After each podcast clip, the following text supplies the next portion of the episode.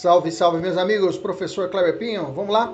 Vamos de Lei de Abuso de Autoridade, Lei 13.869 de 2019, nossa segunda parte. Vamos ver a questão para a gente começar o nosso trabalho. Comete crime de abuso de autoridade aquele que constranger a depor sob ameaça de averiguação pessoa que, em razão de função, ministério, ofício ou profissão, deva aguardar segredo ou resguardar sigilo. Letra B. Submeter o preso a interrogatório policial durante o período de repouso noturno, salvo se capturado em flagrante delito ou se ele devidamente assistido, consentir em prestar declarações. Letra C. Impede o preso, o réu, solto ou, ou o investigado entrevistar-se pessoal e reservadamente com seu advogado ou defensor por prazo razoável, depois de audiência judicial e de sentar-se ao seu lado e com ele comunicar-se durante a audiência, salvo no curso de interrogatório ou no caso de audiência realizada por videoconferência. Letra D. Coage fisicamente alguém mediante violência ou grave ameaça a franquear-lhe o acesso a imóvel ou suas dependências.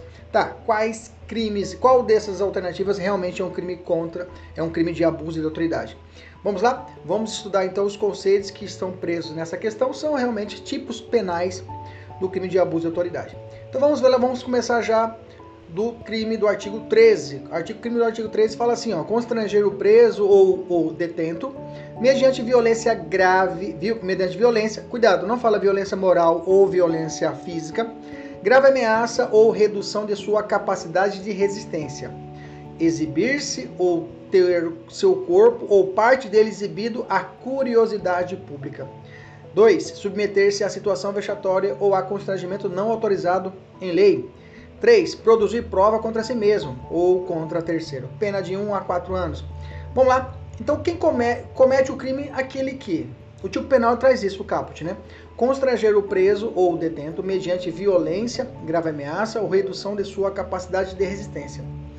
No inciso, para que exista a conjugação do crime, você tem que ler o caput, caput com o inciso primeiro, né?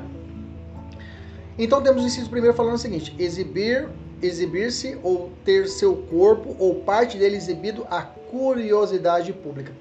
Bom, gente, o que, que, o que esse tipo penal pune em tese? Ele vai punir a prática conhecida da apresentação do, dos presos à imprensa, né?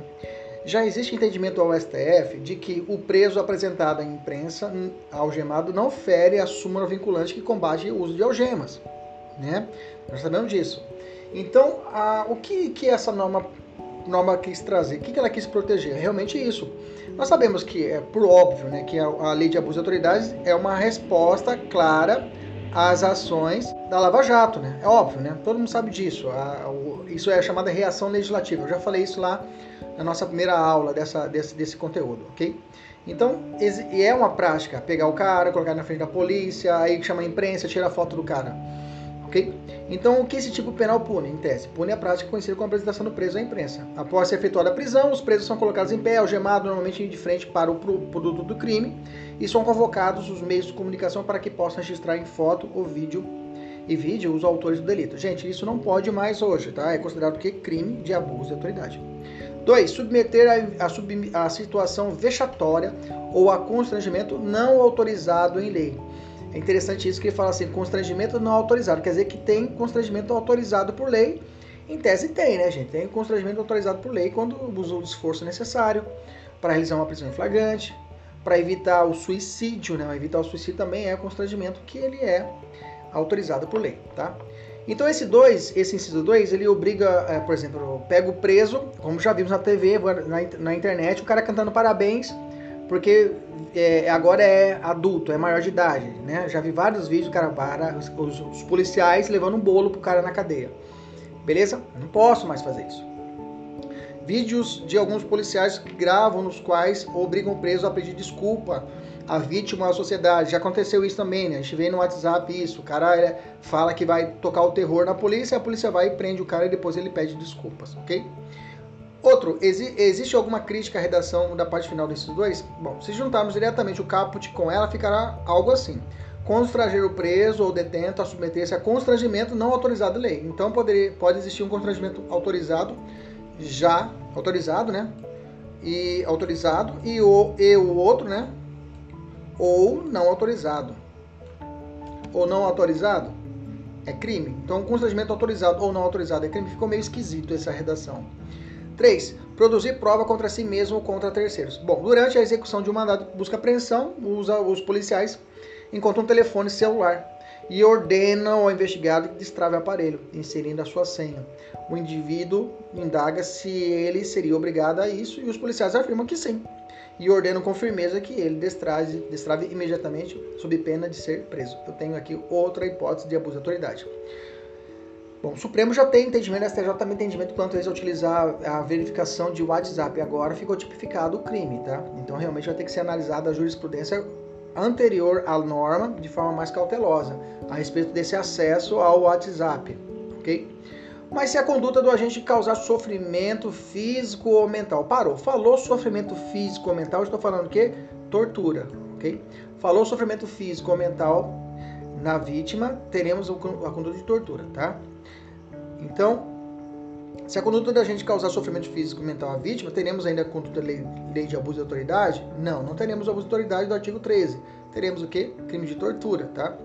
Em miúdos, a tortura probatória, lá do artigo 1 inciso 1, a linha A da Lei 9455 de 97. Fala assim: constitui crime de tortura constranger alguém com um emprego de violência ou grave ameaça, causando-lhe sofrimento físico ou mental, Letra A. Com o fim de obter informação, declaração ou confissão da vítima ou de terceira pessoa. É a tortura à prova, a tortura probatória.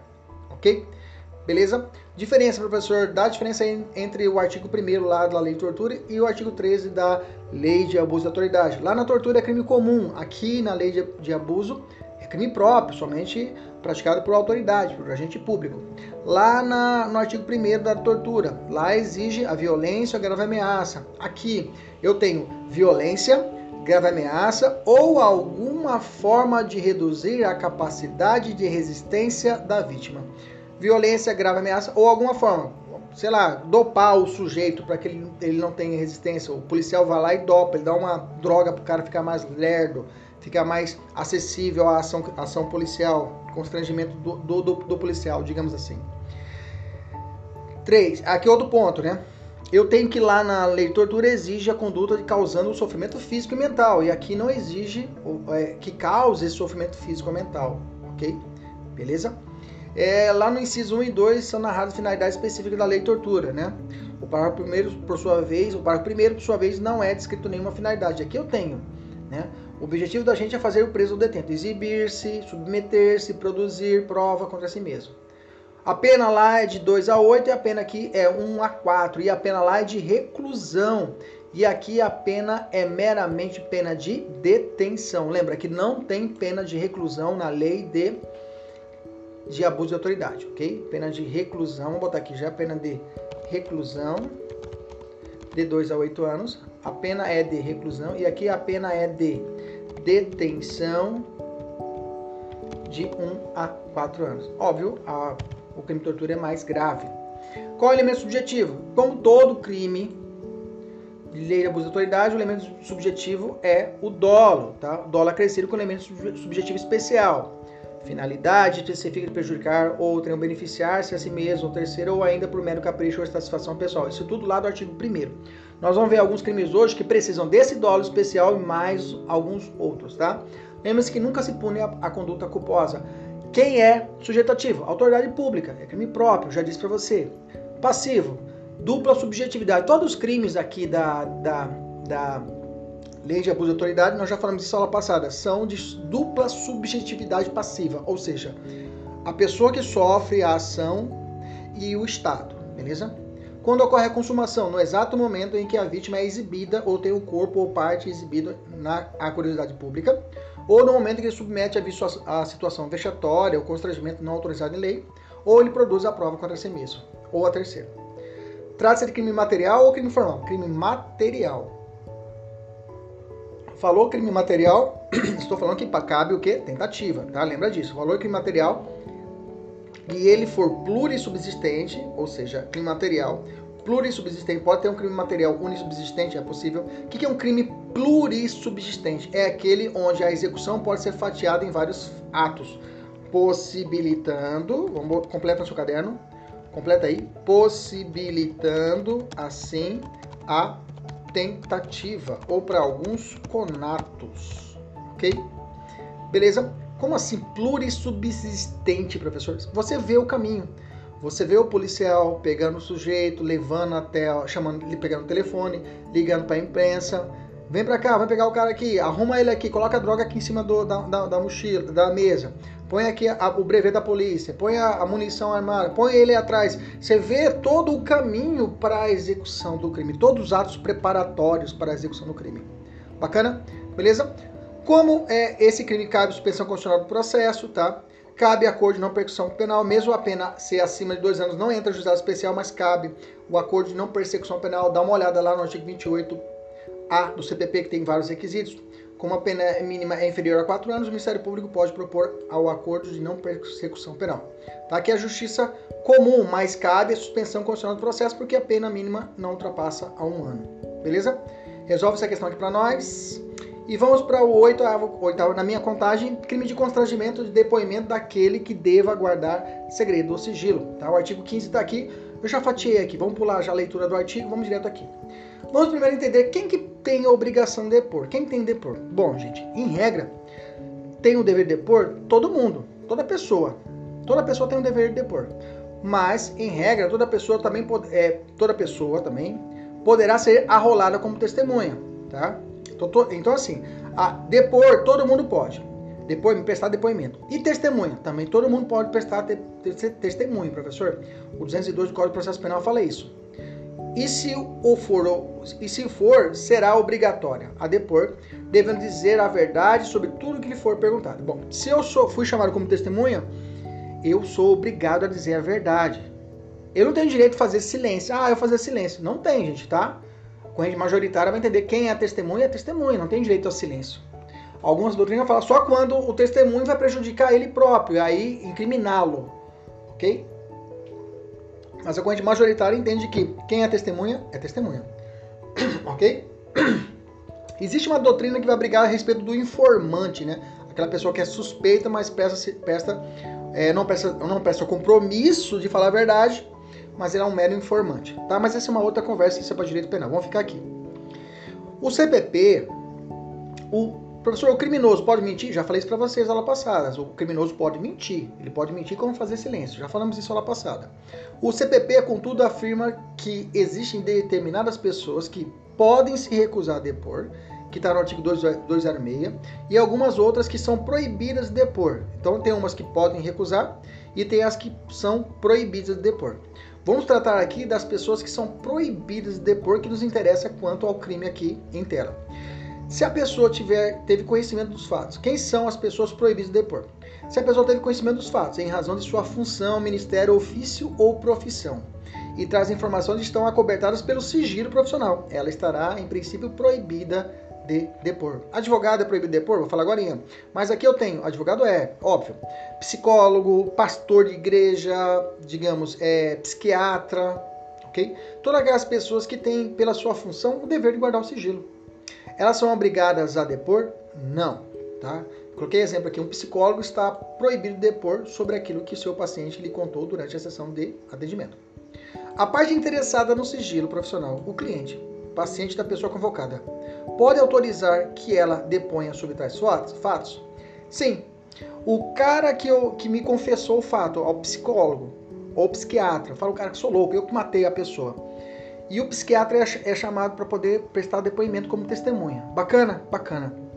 Ele é obrigado a depor? Por regra, não. Mas o louco que matou fala assim: Ó, oh, doutor, pode ficar tranquilo, pode falar aí tudo que o senhor quiser que eu te libero.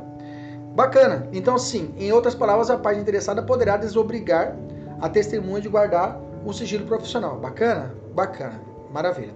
E mesmo que a parte interessada faça isso, ou seja, mesmo que ela autorize que a pessoa revele, ou seja, o psicólogo revele os fatos reguardados pelo sigilo, ainda assim, esse psicólogo é quem irá decidir se irá ou não testemunhar? Exatamente.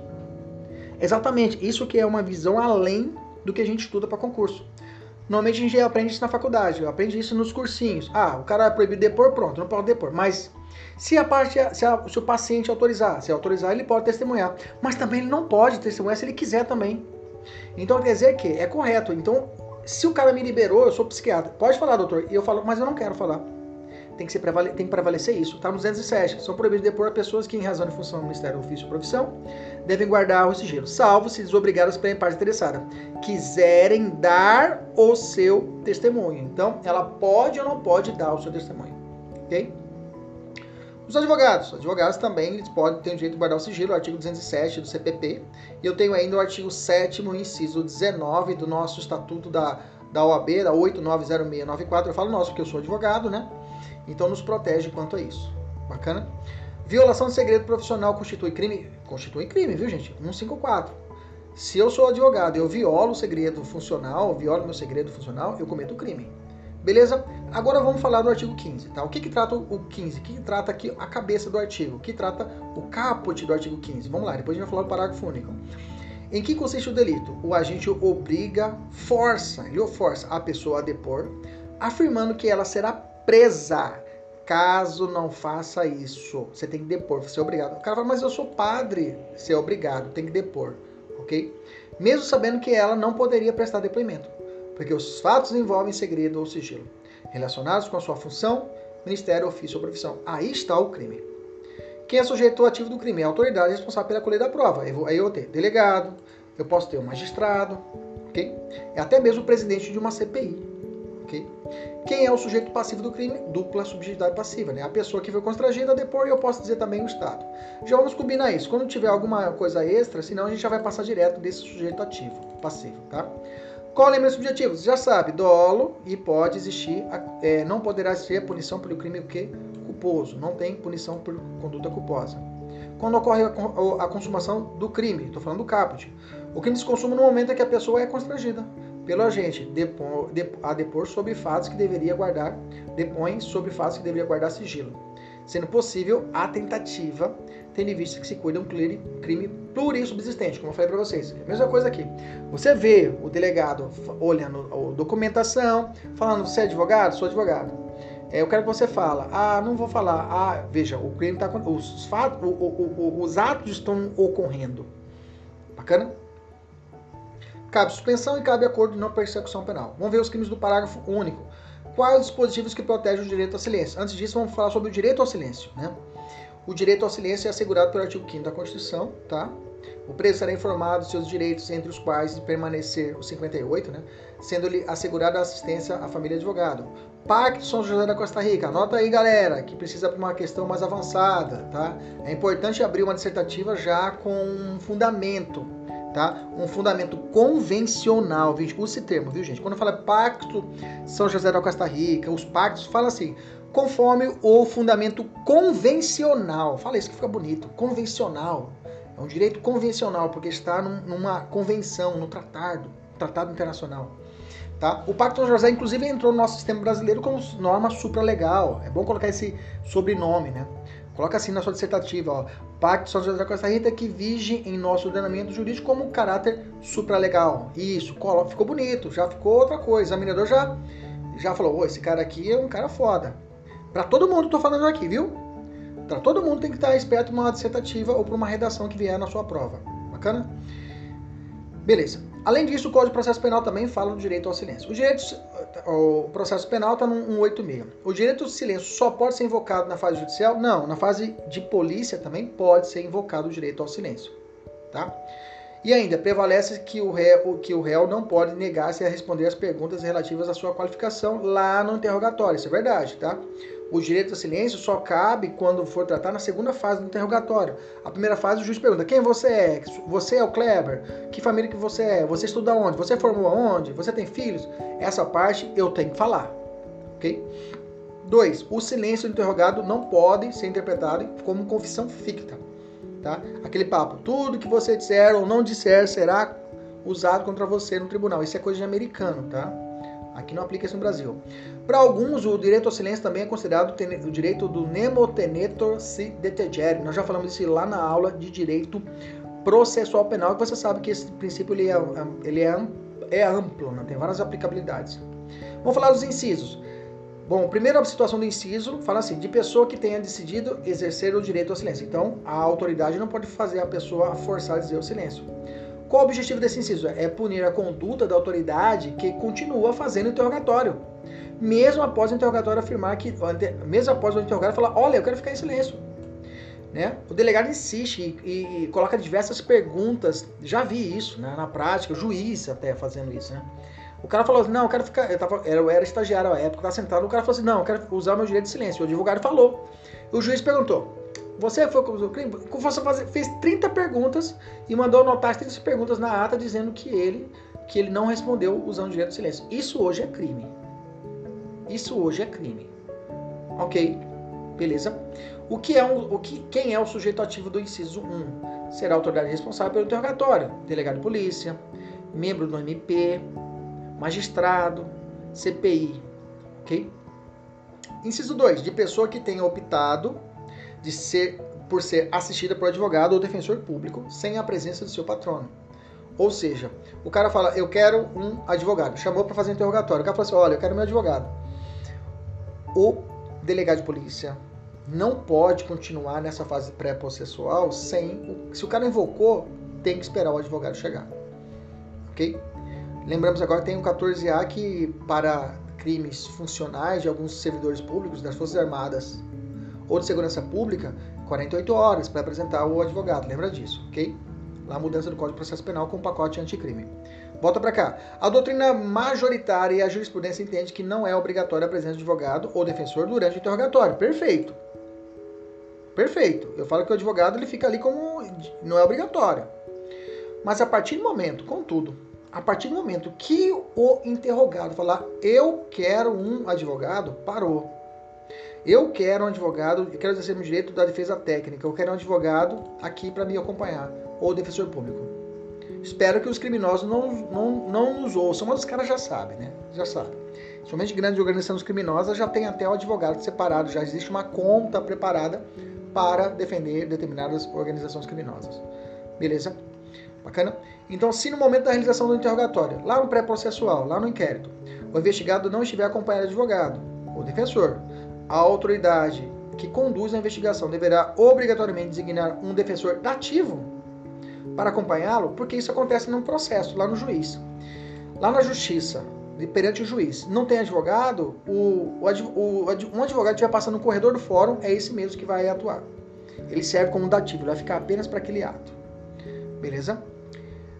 Na pré-processual, não. Tá? A presença técnica no interrogatório e nos demais atos de investigação é facultativa. Traz-se um direito investigado, mas ao contrário do interrogatório judicial, ele pode optar por não estar acompanhado do advogado. Por outro lado, se o interrogado quiser assistido por advogado, o defensor, a autoridade não pode continuar o interrogatório sem assegurar esse direito. Então quer dizer que, se não tiver o advogado lá, vai ter que noticiar a defensoria pública para que venha compareça para que possa realizar o ato.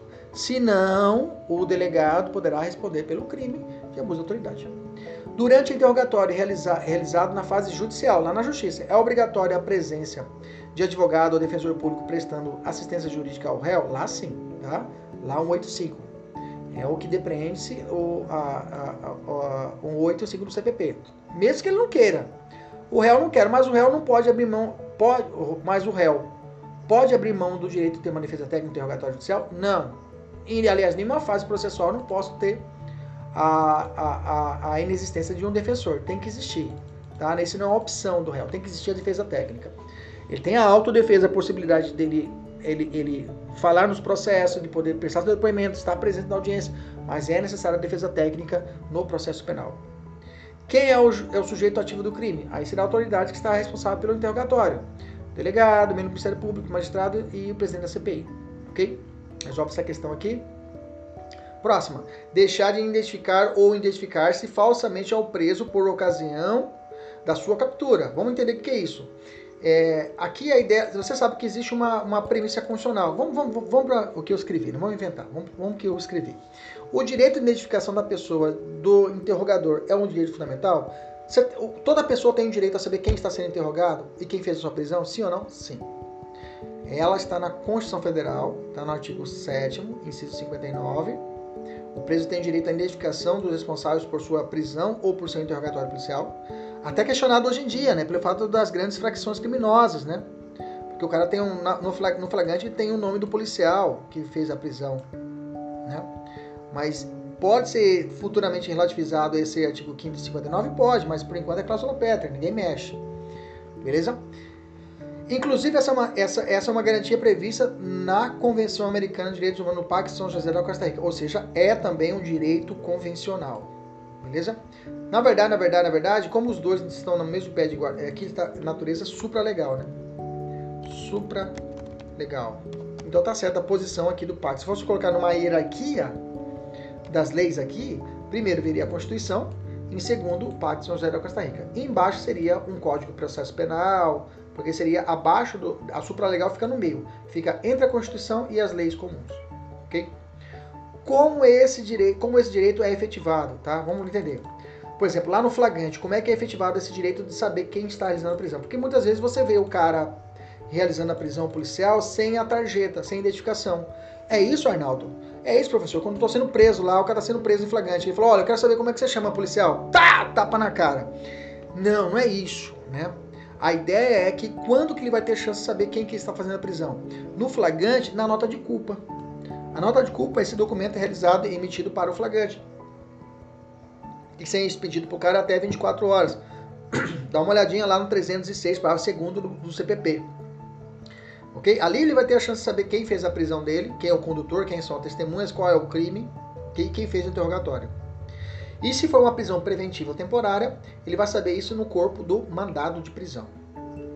Como se tipifica o crime do 16? Bom, vamos lá. O agente deixa de se identificar. Não fornece o seu cargo ou a sua função. 2. Identifica-se falsamente. Atribui a si mesmo falsa identidade, cargo ou função. Ele fala que é Abreu, mas é Mané. ok? Primeiro, ao preso, no momento da captura, né, ele, ele deixa identificar ou identifica falsamente para quem? Para o preso no momento da captura ou quando deva fazê-lo durante a detenção ou prisão, ou ao interrogatório, no interrogatório realizado em série procedimento investigatório ou de investigatório de infração penal. Então ele muda o nome na, na ato da prisão ou lá no interrogatório. Quem é o sujeito ativo? É o responsável pela prisão, tá? ou pelo interrogatório. Quem é o sujeito passivo? Dupla subjetividade passiva. O, o cidadão e o Estado. Não coloquei aqui, mas você já sabe, tá? Qual é o elemento subjetivo? Dolo e não entra conduta culposa aqui, você já sabe de cor. Tem que ter aquele elemento especial, tem que ter essa finalidade, senão não é crime, tá? Além de tudo que eu falei pra você, tem que ter essa finalidade de prejudicar o cara, que beneficiar a si mesmo, ou de capricho ou satisfação pessoal. Quando ocorre a consumação desse crime? O crime se consuma quando a gente deixa de identificar ou se identifica de forma falsa. Cabe suspensão condicional do processo? Cabe que a pena não ultrapasse um ano. Cabe o juizado especial? Cabe. Transação penal? Cabe suspensão condicional do processo? Cabe é, é, acordo de não persecução penal? Também cabe, se caso não der certo ou a transação penal. Beleza? Tranquilo? Resolve primeiro essa questão. Crime de vedação do interrogatório noturno. Vamos lá. Fala assim o artigo 18: submeter-se ao o preso a interrogatório policial durante o período do repouso noturno salvo se capturado em flagrante ou devidamente assistido por é, é, é, ou consente, consente prestar depoimentos, declarações. Vamos lá. Qual é o horário no qual o interrogatório policial deve ser realizado? O CPP não fala, tá? Das 18 às 22, não fala. Então, o que entende por repouso noturno? Repouso noturno é o período no qual as pessoas, em geral, estão dormindo, estão descansando, segundo os costumes e hábitos locais. Esse conceito não é objetivo, né? Pode variar de acordo com a localidade.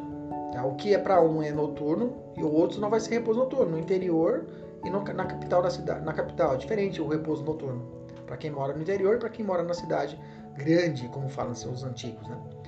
Assim, o costume entra aqui como uma técnica de integração. ok? Eu vou olhar o costume local e aí eu falo, ah, está acontecendo aqui em Cuiabá, está cometendo, estão lavrando o, o é, é, a notícia crime, está sendo devidamente lavado o auto na flagrante, interrogando o preso às três da manhã, em meia, em meia na cidade de Poconé. Pronto, já está repouso noturno faz hora, né? Se lá for, sei lá, Poconé já está grandinho, né? Vamos colocar outra cidade aí, sei lá, alguma cidade menor aí. Pensa numa cidade pequena. E aí, o pessoal, 8 da noite, todo mundo dormindo já. Assistindo, acabou o Jornal Nacional, todo mundo já está dormindo. Ok? Então, para essa situação, será repouso noturno. Repouso noturno é o mesmo que noite? Cuidado, tá? Eu estou vendo isso cair em prova, tá? Não, não é período noturno, é repouso noturno. Noite é período quando há, não há luz solar.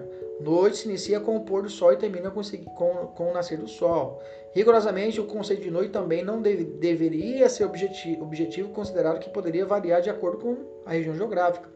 No entanto, por razões de segurança jurídica, encontramos decisões judiciais afirmando que noite começa às 18 e termina às 6 da manhã. Mas nós vamos ver lá embaixo, sobre o cumprimento de mandado, que o horário é diferente. Lá no cumprimento de mandado à noite é de 21 às 5. Ok? Assim, algumas vezes já se iniciou a noite. Assim, algumas vezes já se iniciou a noite, mas ainda não começou o período do repouso noturno. É uma, em uma grande capital, por exemplo. É possível também que, dependendo da localidade, já tenha terminado o período de repouso noturno, mas ainda seja noite. Bacana quem acorda cedo para trabalhar, o pessoal do interior. Então, esse não é noite, sim repouso noturno. Cuidado. Então, o que consiste o delito? A gente realiza o interrogatório do preso durante o período do repouso noturno, sem que esteja presente uma das duas hipóteses excepcionais do 18. Qual é a razão da existência do crime? Durante o repouso noturno, o indivíduo está naturalmente mais cansado, sonolento e, portanto, com menor capacidade de concentração e raciocínio. Logo, não se trata do momento mais adequado para o exercício de autodefesa. Né? Isso é um, é um instrumento de, de, tortura, né? A gente entende por várias situações, a gente, nas nossas leituras percebe, somente nas leituras de, de crimes de guerra, as pessoas normalmente são torturadas no período noturno, né? Como também foi lavrado várias vezes em relatos os livros aqui no Brasil que os caras são torturados por quê? Porque tá cansado, o cara chega a exaustão e aí acordado, leva choque, ok? Bacana? Vamos lá. Qual é a razão desse? Já falei. Tratando, é um tratamento desumano? Eu posso dizer que é um tratamento desumano? Lembra lá que tem o artigo 5 é artigo 5 inciso 3. É proibida a tortura ou qualquer tratamento desumano ou degradante. Eu poderia dizer que isso seria um tratamento, tratamento desumano? Fazer um interrogatório no período noturno? Sim, tá? Alguns autores, isso aqui é bacana também para escrever, tá? Isso também é bacana, tá? Que, é, como o, a Maria Elizabeth Queijo, Queijo, né? Queijo, né? Alguns falam queijo, queijo. E ela fala sobre isso, muito bem. Nisso, a situação passa a ser a seguinte. Então, em resumo, fica assim. Em regra, o interrogatório policial não pode ser, não pode ser feito durante o repouso noturno. Pronto. Tem exceção? Tem. Duas. Primeiro, se o indivíduo tiver sido preso em flagrante isso justifica, né, gente? Ah, é preso em flagrante às, às 10 da noite. Não, vamos esperar só amanhã de manhã. Não. Porque a autoridade tem o prazo de 24 horas para entregar o, a nota de culpa. Então, e o procedimento tem que ser 24 horas, então tem que ser feito à noite mesmo. Então, se for preso em flagrante, posso fazer interrogatório à noite? Pode. E se o preso concordar em prestar suas declarações, caso não seja flagrante, tá? Se ele concordar, tá valendo. E ele estiver devidamente assistido por advogado, óbvio, né, gente? Como deve ser entendido os termos devidamente assistido? Porque a lei não fala se é advogado, fala devidamente assistido. Então, essa expressão deve ser entendida como assistência jurídica. Assim, pode ser advogado ou defensor público. Sujeito ativo, delegado de polícia, considerando que ela é responsável pelo inquérito policial, óbvio. Sujeito passivo, o preso e o Estado. Qual é o elemento subjetivo? Dolo, não cabe forma culposa, tem que ter os elementos específicos. Quando ocorre a consumação? O crime se consuma quando o preso é submetido ao interrogatório e se o fato ocorrer na fase processual? Bom, normalmente os, o, o, fórum não abre à noite, né? O fórum na justiça não abre à noite, os atos são determinados, de, delimitados os horários. Mas se caso acontecer, tá? Não será crime, tá? Não será fato, será um fato ativo. Por quê? A lei, no artigo 18, fala expressamente interrogatório policial, não fala somente interrogatório. Então, se a questão falar que foi feito de forma excepcional uma audiência no período noturno perante a justiça criminal de determinada cidade e o juiz ouviu o sujeito no período de repouso noturno às 24 horas, às 3 da manhã. Nesse caso, eu tenho o crime do artigo 18? Não, porque a lei fala interrogatório policial. Cabe a suspensão, cabe, cabe, é, GCRIM cabe, cabe acordo não, não persecução penal, cabe. Acordo de não persecução penal, cabe. Vamos 19. Crime de impedir ou retardar o envio de pedido para o preso. Mais ou menos que vai falar esse crime. O cara é, tem um habeas corpus. O habeas corpus precisa de advogado. O cara faz o pedido de habeas corpus na mão, o preso, e o delegado some com esse papel. Mais ou menos isso aqui. E tem um parágrafo único que também vai falar a respeito disso. Vamos entender. Que consiste o delito do caput? O preso, como está como está com a sua liberdade de locomoção restringida e, portanto, não tem como fazer isso pessoalmente, pede para que a autoridade com que tem contato, delegado, agente de polícia, escrivão, diretor de presídio, le, le, leva ao magistrado ou tribunal um pedido para que seja examinada a legalidade da sua prisão. pede para que a autoridade com que tem contato leve ao magistrado ou tribunal um pedido para seja examinado, um habeas corpus, por exemplo. E a autoridade impede ou atrasa injustificadamente o envio deste pleito à autoridade judicial. Okay? Ele vai e joga fora o papel. Sacanando o cara. Aqui que eu falei para vocês do habeas corpus, né? Ok? Se, houve, se houver alguma justificativa para o fato, se o agente ter impedido retardado o envio do pleito, haverá crime? Não, o fato é típico, tá? Porque a lei deixou claro, impedir de forma injustificada. Se ele justificar, ó, atrasou porque mandei o e-mail e aí caiu o sistema. Beleza. Tranquilo? Bacana? Vamos lá. Quem é o sujeito ativo? A autoridade que recebe o pedido e deixa de informar. E quem consiste o direito do parágrafo único, o delito do parágrafo único. O único fala assim: aqui o magistrado toma conhecimento de que o preso formulou o pleito dirigido a si e que esse pedido não lhe foi entregue. Mesmo sabendo da situação, o juiz não toma não toma providências não toma, toma as não, o juiz não toma as providências para exigir a entrega do pedido ou para mesmo sem ele mesmo sem ele resolver a situação do preso, okay? mesmo sem ele resolver a situação do preso. Então quer dizer que então ele recebeu, ele podia repassar isso para a autoridade superior a ele, mandar para, sei lá, para o tribunal, tribunal de justiça. Ele não envia, o juiz não envia. Não é ele que julga. Quem tem que julgar o prefeito, por exemplo, é o tribunal, ou o governador, é o STJ. E o, e o, e o juiz aqui embaixo não sobe esse pedido, ele responde pelo crime. Tá? Beleza? Ocorrendo uma das. Ainda que o juiz entenda que não é competente para apreciar o pedido, esse magistrado tem o dever de enviar o pedido à autoridade judiciária que seja competente. Ocorrendo uma das situações escritas, eu terei o crime do 19. Sujeito é magistrado, agora estou falando parágrafo, né? É, elemento subjetivo, tanto no caput, aqui também o dolo. Não pulem a forma culposa, cabe suspensão condição do processo e cabe acordo de não persecução penal. Evoluindo, vamos para o artigo 20. Impedir sem justa causa a entrevista pessoal e reservada do preso com o seu advogado. Vamos lá? Vamos falar sobre isso. Quais os fundamentos legais que legitimam a entrevista pessoal e reservada do preso com o seu defensor? Onde é que está escrito isso? Que o cara tem direito a ter uma entrevista pessoal e reservada com o seu preso, né? Trata-se de garantia fundamental da Constituição, tá? O preso será informado de seus direitos, entre os quais permanecer calado, sendo assegurada assistência à família e o advogado o Estado prestará assistência jurídica integral gratuita aos que comprovarem suficiência de recursos. Esses são dois fundamentos constitucionais. Essa assistência precisa ser real e efetiva. Logo, é indispensável que o preso tenha contato e possa conversar pessoalmente e de forma reservada com o profissional que está fazendo a sua assistência jurídica. Beleza? Tranquilo? Somente assim, poder, somente assim será possível construir uma defesa efetiva. Bom, encontramos esse direito além da Constituição, nas normas infraconstitucionais, ou seja, abaixo da Constituição. Lei de execução penal, vai estar lá no artigo 41, o 9. No Estatuto da OAB, no artigo 7, inciso 3. Na Lei Orgânica da Defensoria Pública, nos artigos 44, 89 e 128. Ok? Justamente por isso, há tratados internacionais de, e normas infraconstitucionais que asseguram o preso o direito à entrevista. Okay? Inclusive, a Convenção Americana de Direitos Humanos, no artigo 8 inciso 2, linha D, trata disso também. Okay? Então, eu tenho uma norma. Na verdade, a, a, a, a convenção era para estar tá aqui, né? Vamos botar aqui. Pode ficar no seu como está aí, tá? Pode deixar aqui. Vamos botar aqui embaixo para ficar hierarquicamente certo. Agora sim, Constituição, supralegal, legal. Entendeu a sacada? É assim que você vai escrever também na sua dissertação, essa ordem, tá?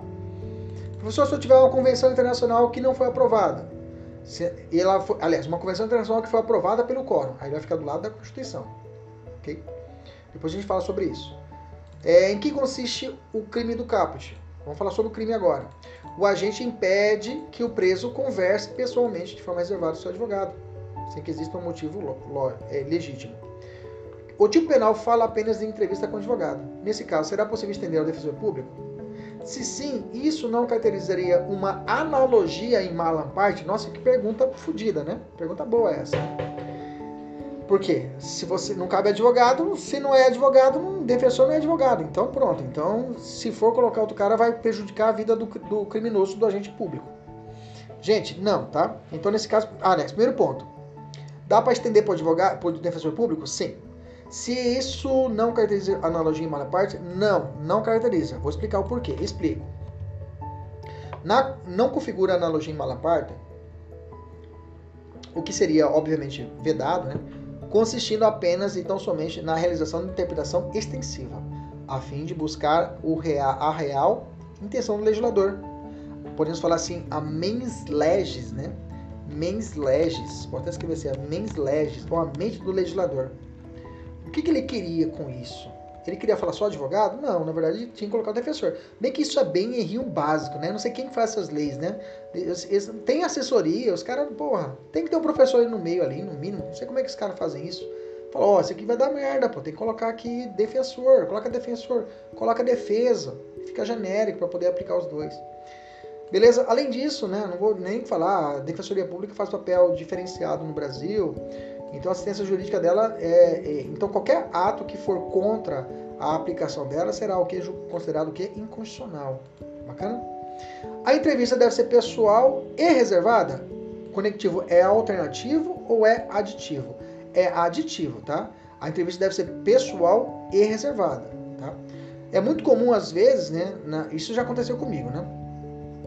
Você está na audiência, aí você chegou, não conseguiu falar com o cara, cara saiu primeiro do presídio, aí você fala pro juiz, excelência, eu quero conversar com o meu cliente aí de forma individual, reserva, individual e reservada. Aí o juiz fala, não, beleza, doutor, pode ir lá, pode ir ali no fundo ali, pode conversar. E aí ele destacava um policial para ficar do meu lado ali perto. O policial é uma distância acessível, né? O cara ouvia o que eu tava falando. Aí, aí tinha que falar, oh, oh, é claro, com toda a educação, toda a primazia que a gente é formado, conversa, oh, os policiais Maria a gente já conhece, trabalha, muitos policiais, graças a Deus, a gente já formou, né? Já formou, já passaram por nós no cursinho, então, na hora, não, professor, beleza, o cara já me falou, não, professor, tranquilo, já, só dá, dá, só um tempinho pra me falar com ele privado, fica, não, beleza, tranquilo, ok? Tranquilo? Mas não são todos que são assim também, né? Mas isso aí vai de cada um também. Mas agora tem que ser garantido os dois, tá? A pessoal e reservada. Porque não, não, é, não é capricho do advogado. É que tá na lei agora. Ok? Beleza? Tranquilo, vamos continuar. O que a lei, a lei quis dizer com sem justa causa? Porque a lei fala aí sem justa causa, não fala assim penal? Fala assim, ó. Impedir sem justa causa a entrevista. Bom, se o cara tiver algum justo motivo e apresentar, olha, não deu para poder manter por situações diversas. Vamos ver aqui, ó. O preso é suspeito de vários crimes violentos e o próprio defensor público, que não tinha qualquer contrato prévio assistido, pede ao delegado que um policial permaneça na sala durante a conversa, mantendo um pouco distante. Pronto, tá aí. É uma justa causa. Entendeu? O cara tá com Covid. O advogado falou, ó, eu quero que você fique distante aí, fica aqui um policial aqui perto, os caras vão pular em cima de mim. Ah, ele, ele é soro positivo, é maluco. Pronto, você falou, ó, Vou ter a entrevista com ele, mas você fica aqui. Essa é uma justa causa. Sujeito ativo do crime, autoridade que pediu, que impediu sem justa causa a conversa. Delegado, agente de polícia, escrivão, perito, até o juiz. Quem é o sujeito passivo do crime? De forma imediata, nós falamos o preso, mas podemos apontar também o advogado, tá? advogado ou defensor, considerando que o direito à entrevista pessoal reservada não é apenas do preso, mas também exercício do, da profissão. O que consiste no delito do parágrafo único? Temos duas condutas lá. O agente impede que o preso, o preso, o réu solto ou investigado possa conversar pessoalmente, reservadamente com o advogado ou defensor por prazo razoável antes da audiência judicial. Ou então o agente impede que o preso, o réu solto ou investigado possa sentar-se sentar ao lado do advogado ou defensor durante a audiência, por exemplo, no júri, né? e possa se comunicar com o profissional salvo no curso do interrogatório ou no caso de audiência realizada por videoconferência. Aí não tem como estar do lado, né? No interrogatório não tem como estar do lado e nem por videoconferência. Conferência. Vamos entender aqui. Impedir a comunicação do réu com o advogado defensor durante o interrogatório é crime. Durante o interrogatório é crime. Durante o interrogatório, o réu não pode mais ser orientado pelo advogado ou defensor, devendo apenas responder as perguntas ou não as perguntas que lhe forem feitas. Logo, o juiz não comete crime se impedir a comunicação entre o juiz, entre o réu e o seu advogado defensor durante o interrogatório. beleza? Então, se for durante o interrogatório, não pode mais comunicar. Impedir a comunicação do réu com o advogado durante o interrogatório é crime? A resposta é não. Vamos colocar um não aqui. Então, ok? Ficou sem a resposta. Não. Ok? Vamos botar aqui. Ok? Então, agora ficou claro. Não. Não. Durante o interrogatório, não tem mais comunicação. Se a audiência for feita via videoconferência, o réu tem o direito de, de, antes de começar o ato, conversar reservadamente com o seu advogado? Sim, viu gente? Até por videoconferência. Tá?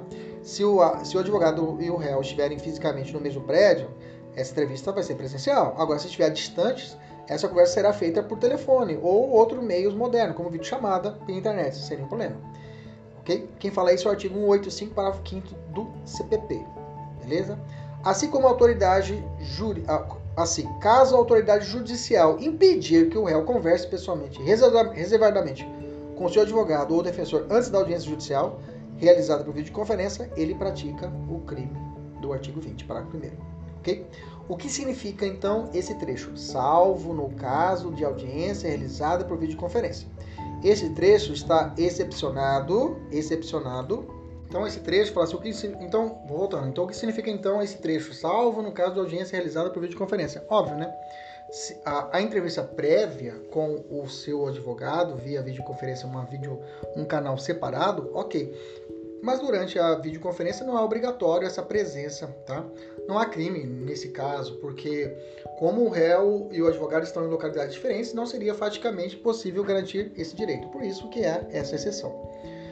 Elemento subjetivo, dolo, nós sabemos disso. Dolo tem que ter a conduta específica, de, sempre disso tem que ter o elemento subjetivo especial, okay? não se pune a conduta culposa. A autoridade esqueceu de enviar, por exemplo, a, a documentação então, nesse caso, eu teria aqui uma situação de impossibilidade do crime, tá? Lembra que eu falei? Ele deixou de. É... Opa, deixou de enviar? Não, então tá errado aqui. Reservado não tem nada a ver. Então, esse aqui tem nada a ver. Esse aqui passou batido, ok? Beleza? Suspensão constitucional do processo, ok. Procedimentos a ser seguido de crime. Cabe acordo não persecução penal. Beleza. Agora com você resolve essa questão para nós aqui. E vamos pro 21. Manter preso de manter presos de ambos os sexos. Pronto, isso aqui fechou, né, gente? Tipo penal muito tranquilo. E ainda incorre manter na mesma cela criança ou adolescente. Então, isso aqui realmente é muita incompetência do, da autoridade policial, né? Ou do diretor do estabelecimento prisional. Qual o fundamento constitucional e convencional, olha lá, usando já tratado internacional, que, o presos, que os presos devem ficar separados, de acordo com o sexo ok? De acordo com o céu. Vamos interrogar aqui para ficar bonito. Bacana. Beleza, vamos descer. O artigo 5 da Constituição, né? 49, 49. Eu tenho o, o, item 8 das regras mínimas da ONU, tratamento de pessoas presas, tá? Ok? Artigo 8 beleza? Artigo 8 não, ponto 8 que fala sobre isso. Esses dois fundamentam essa, essa, essa obrigatoriedade de separação. Então, o que consiste o delito do caput? O agente determina ou permite que uma mulher fique presa em uma cela ou qualquer outro espaço confinado juntamente com presos do sexo masculino ou o contrário. Isto é, que um homem fique preso com uma cela de, com, com presas mulheres, digamos assim. Isso aconteceu, né, gente? Isso é um fato. Aconteceu no Pará, lembra disso? Aquela vez que a menina ficou lá por. Até coloquei aqui no rodapé, né? Coloquei aqui, ó. É, isso aconteceu em 2007, cidade Abaetetuba, estado do Pará. Na ocasião, uma adolescente de 15 anos, após praticar um ato infracional, permaneceu presa por 24 dias em uma cela com cerca de 30 homens. Você já viu, né? O inferno que deve ser na vida dessa pessoa. Ok? Beleza? O agente. E que mais? Então, nesse caso, não se pode acontecer. Não, não é admitido no Estado Democrático de Direito nosso existiam fatos como esse. Lembre-se, nós somos polícia, vocês são polícias, né? Então tem que preservar pela lei. Se você não utilizar, se estiver baseado pela lei, ah, isso é legal, isso é bacana, isso não é direito, tem que estudar, tem que ser pessoas técnicas. Ok? Beleza? Então vamos lá. Em que consiste o delito do parágrafo único? A gente determina que permite que uma criança ou adolescente permaneça recolhida em uma cela na companhia de pessoas maiores. Deixa eu cortar isso aqui e colocar aqui que é melhor. Aqui, aqui fica melhor. Ok? Ou ambiente considerado inadequado para as regras do ECA. Okay? Elemento subjetivo, dolo, já falamos, cabe suspensão constitucional do processo, okay? cabe acordo de não persecução penal, vai, vai, vai para rito comum, ordinário, ok? Vamos pro próximo, resolve essa questão aqui e vamos pro próximo. Invadir ou adentrar clandestinamente, astuciosamente ou a revelia à vontade ocupante do imóvel. Vamos lá. Invasão do domicílio, vamos estudar isso. O que a Constituição Federal prevê quanto à proteção de, da inviolabilidade do domicílio? Ela prevê no artigo 5 x 11, a casa é asilo inviolável do indivíduo, ninguém nela podendo penetrar sem consentimento do morador, salvo em casos de flagrante delito, ou desastre, ou para prestar socorro, ou durante o dia por determinação judicial. Então, durante o dia, com autorização do morador, a qualquer momento. Já sabemos disso. Durante o dia, só em caso de flagrante delito, desastre, prestar socorro ou por determinação judicial. Busca apreensão, cumprimento de prisão preventiva. E durante a noite, em caso de flagrante delito, em caso de desastre e caso para prestar o socorro. Isso que está na nossa Constituição Federal. Beleza? Perceba, portanto, que não se pode invadir a casa de alguém durante a noite para cumprir ordem judicial, salvo se o próprio, se o próprio proprietário né, livremente consentir, digamos assim. Mas o que é dia? Nós já falamos isso lá em direito constitucional, só que agora a gente vai olhar com, observar com as mudanças do abuso de autoridade. Tá? Nós já tivemos o alicerce lá, falamos sobre critério astrofísico, né? Já falamos sobre isso, só que agora vamos ver já, como a gente já tem uma base, agora vamos melhorar essa base. Não há unanimidade aqui em defesa do critério físico astronômico, né? Eu falei isso para vocês, ou seja, dia do crepúsculo à aurora, aurora, né? Tinha decisões a respeito de 6 a 18, né? Um critério, mas agora, para fins de abuso de autoridade, o legislador, de forma correta, adotou um critério objetivo e previu o mandado de busca e apreensão domiciliar, não podendo ser cumprido após as 21 horas e até as 5 horas do dia seguinte. Das 21 às 5 horas do dia seguinte eu tenho isso. Veja, não confunda com o repouso noturno que já falamos lá atrás, tá? O repouso noturno lá para o interrogatório não há previsão de horário, é costume. Agora, para cumprimento de mandado judicial, somente das 21, não posso, das 21 até as 5 da manhã. Bom, vamos ter várias dúvidas, vamos trabalhar nelas. O que acontece se os agentes iniciaram o cumprimento do mandato antes das 21? No entanto, a diligência ainda não se encerraram. É possível que elas continuem? A resposta é não. Tendo chegado às 21 horas, para tudo. Ok? Suspende, sendo retomadas a partir do dia seguinte, a partir das 5 horas. Caso as diligências de busca e apreensão perdurem para depois das 21, pau, crime. Ok? Isso porque a redação do inciso 3 não fala em inicia, mandado de busca e apreensão domiciliar, após as 21, utilizando o verbo cumpre. Então ele não fala de se inicia ou cumpre. Então fica essa lacuna. Renato Brasileiro, tá? Renato Brasileiro, ele fala o seguinte, ó. Iniciado o movimento de busca e apreensão no interior da casa durante o dia. É possível que a diligência se prolongue durante o período noturno, quando o adiamento prejudicar o caso, o ato ou causar grave dano à diligência, tá? Esse é o posicionamento dele, é um posicionamento contrário. Ok? São interpretações a respeito disso. Uma vai dizer que para e outra vai dizer, o Renato Brasileiro está falando que pode continuar se caso causar um prejuízo. Mas eu te digo, a majoritária vai ser essa, para tudo. O que se entende por domicílio, tá? Para fins de busca e apreensão domiciliar. Nós já sabemos disso, lá no artigo 5 nós já estudamos isso, o conceito é amplo. Abrange casa, toda a estrutura, quintal, garagem, porão, quadra, os compartimentos de natureza profissional, desde que fechados, escritórios, gabinetes, consultórios médicos, os aposentos de habitação coletiva, ainda que ocupação temporária, quarto de hotel, motel, pensão, pousada. Okay? Agora nós temos esse, esse alicerce, agora vamos falar do crime. O que, que consiste o crime do caput? A autoridade invade, ou seja, ingressa com violência ou grave ameaça, ou adentra clandestinamente, ou seja, entra de forma oculta, sem ser notado pelo morador. Ou entra astuciosamente, entra com emprego de fraude, diz que tem um mandado judicial, mesmo não sendo verdade. Imóvel alheio às, ou suas dependências. Veja, ele não trouxe o termo casa. Agora eu vou comentar isso lá embaixo. Ele trouxe o termo imóvel. Ou nele permanece sem que tenha autorização judicial para fazer isso ou, se houver autorização judicial, caso tenha agido fora das condições estabelecidas pela lei. Repare que não usa o termo casa ou domicílio. Logo, tá? Aqui nós temos uma taxação. Não configura o crime em questão, né, com a conduta que invade um veículo. Por exemplo, considerado considerando que não se trata de bem imóvel, ok? Então aquele lance que nós falamos lá na Constituição, ah, se for uma um trailer, para agora, para de autoridade, não será considerado imóvel, tá? Não vai dar para fazer uma interpretação, é, porque aí teria, estaria fazendo, criando um novo crime, estaria fazendo uma analogia. Ou extensiva, mas não dá. Tá? Então vamos esperar a, madura, a maturidade da jurisprudência, mas toma cuidado. A lei fala de imóvel. Quem figura como sujeito ativo? Qualquer autoridade. Passiva é a pessoa que tem o direito a negar que o, o agente ingresse, ingressasse ou permaneça no local, né? Assim, além disso, o proprietário ou outras pessoas que podem ser sujeito passivo desse crime. Por exemplo, o possuidor.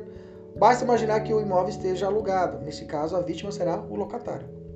Quando ocorre a consumação desse crime, consome quando há invasão ou adentra. O delito se, consuma no exato instante em que o agente entra no imóvel. Trata-se de crime instantâneo. Ou permanecer, consiste, em permanecer, um crime permanente. Ele continua cometendo o crime de forma que a consumação se prolonga pelo tempo em que o agente continuar no imóvel. Cabe tentativa? Sim, é cabível tentativa na modalidade invadir e adentrar.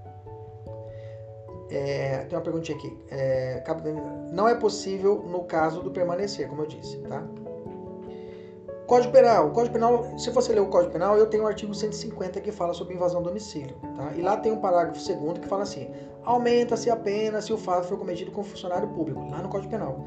A pergunta é: esse parágrafo único está vigente hoje com, lei, com essa nova lei de abuso de autoridade? A resposta não, ele foi revogado expressamente, porque o próprio artigo 44 da lei de abuso de autoridade menciona: revoga-se a lei tarará, tarará, de 95, parágrafo 2 e o artigo 150 o, artigo, o parágrafo 2 do artigo 150 e 350 do Código Penal.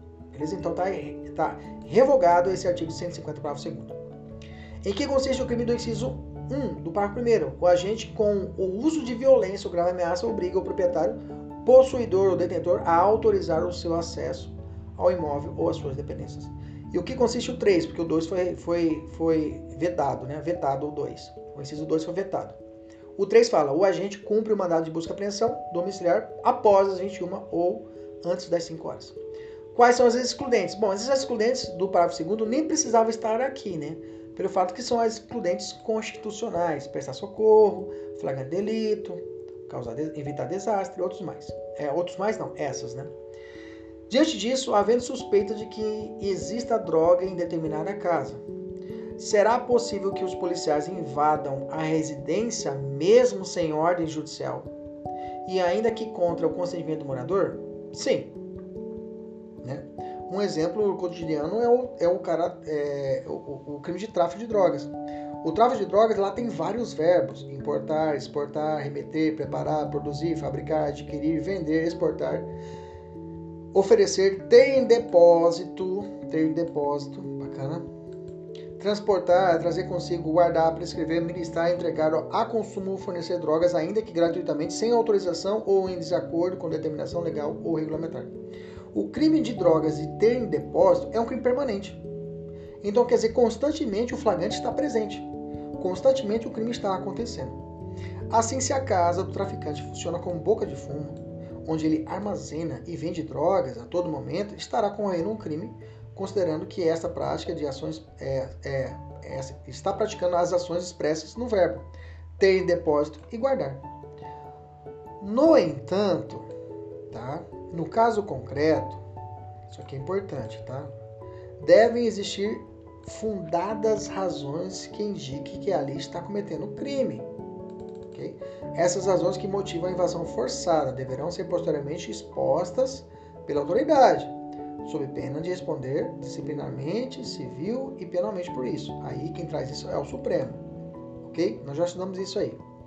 Bom, qual a diferença do crime do artigo 22 para o artigo 150? Diferença básica é que o 150, o sujeito ativo é qualquer pessoa. E o 22 tem que ser o quê?